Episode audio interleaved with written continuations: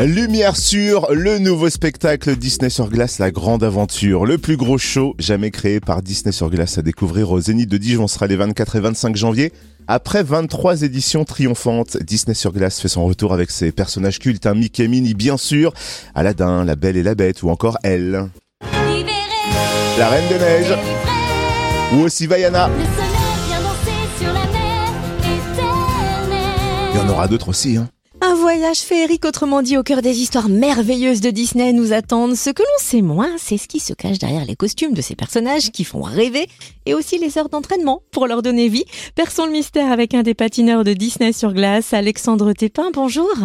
Bonjour. Alors Alexandre, vous, quel personnage vous incarnez dans le spectacle Disney sur glace, la grande aventure?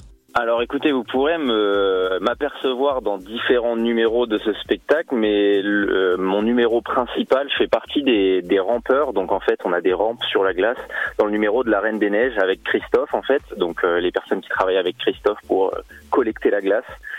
Et on a un numéro de rampe euh, où vous me verrez sauter dans les airs. Donc c'est mon numéro principal dans ce spectacle. Alors dites-moi, comment vous avez décroché ces rôles? Comment on atterrit sur la glace pour Disney? Eh bien, écoutez, euh, beaucoup de travail, beaucoup de travail personnel, euh, beaucoup d'entraînement. Euh, moi, personnellement, je travaille à la patinoire de Bourges, c'est là où je m'entraînais, donc là où là où j'habite toujours avec mes parents. donc beaucoup d'entraînement et en fait j'ai aperçu ce casting sur internet, sur différents sites internet de casting pour les spectacles sur glace.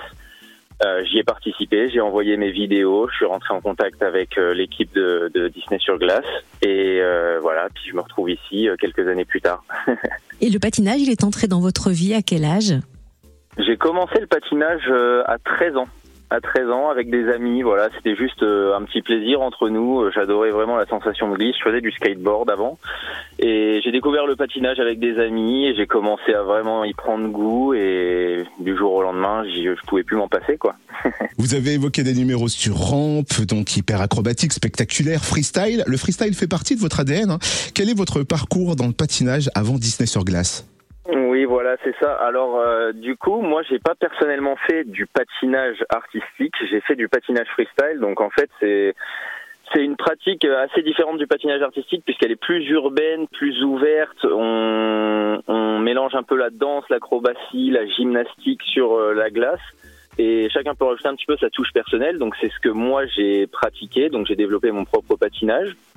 Et euh, il y a aussi euh, des sauts de rampe. Donc en fait, nous on avait notre petite rampe euh, à la patinoire de Bourges pour s'entraîner.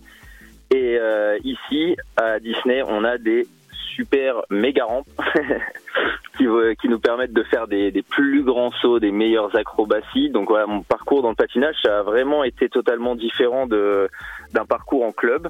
Je me suis euh, retrouvé avec euh, mon ami Mogan qui présente ce spectacle d'ailleurs que vous retrouverez aussi au Zénith de Dijon.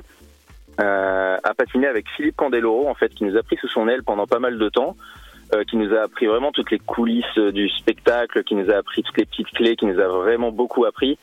Lui et sa femme d'ailleurs, Olivia Candeloro, qui est chorégraphe.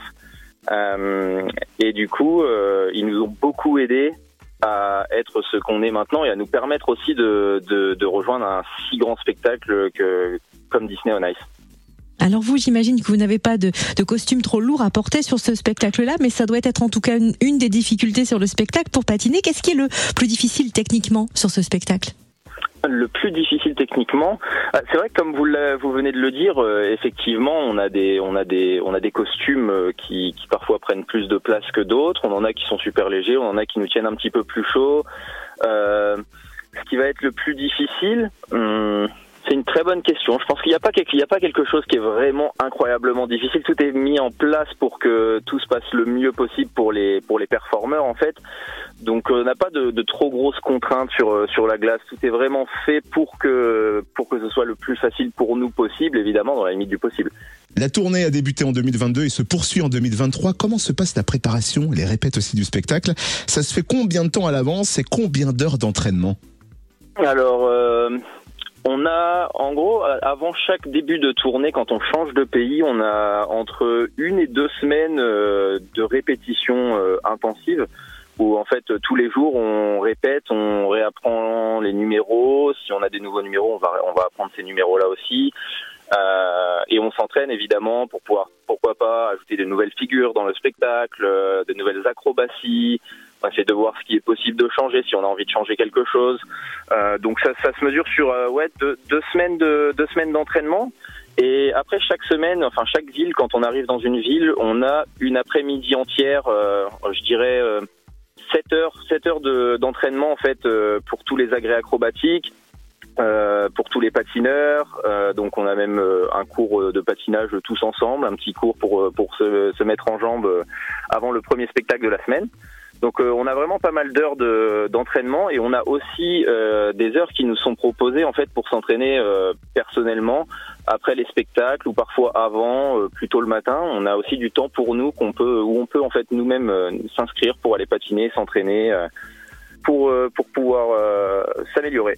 C'est assez considérable, on n'imagine pas forcément tout ça. Donc, euh, d'où cette longue balade dans les coulisses, mais on va revenir aux paillettes.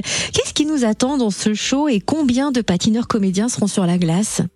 Alors, euh, on est une cinquantaine de patineurs, euh, garçons et filles. et ce qui vous attend sur la glace, je vais vous donner un petit, un, petit aperçu de, l'histoire. En fait, c'est les, les, pirates du capitaine Crochet qui ont capturé la fée Clochette.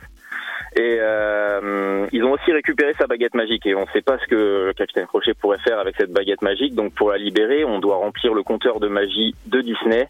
Et pour ça, Mickey, ses amis et le public qui va bien évidemment nous aider car ce spectacle euh, ramène la magie de Disney vraiment au plus proche du public afin de les faire participer. Euh, ils vont devoir voyager à travers les différentes histoires de Disney pour créer de la magie, remplir ce compteur et donc récupérer la baguette magique et libérer la fée clochette. Disney sur glace, la grande aventure, c'est donc au Zénith de Dijon les 24 et 25 janvier. Merci infiniment pour ces minutes accordées à Alexandre Tépin, patineur sur le spectacle. Et merci à vous.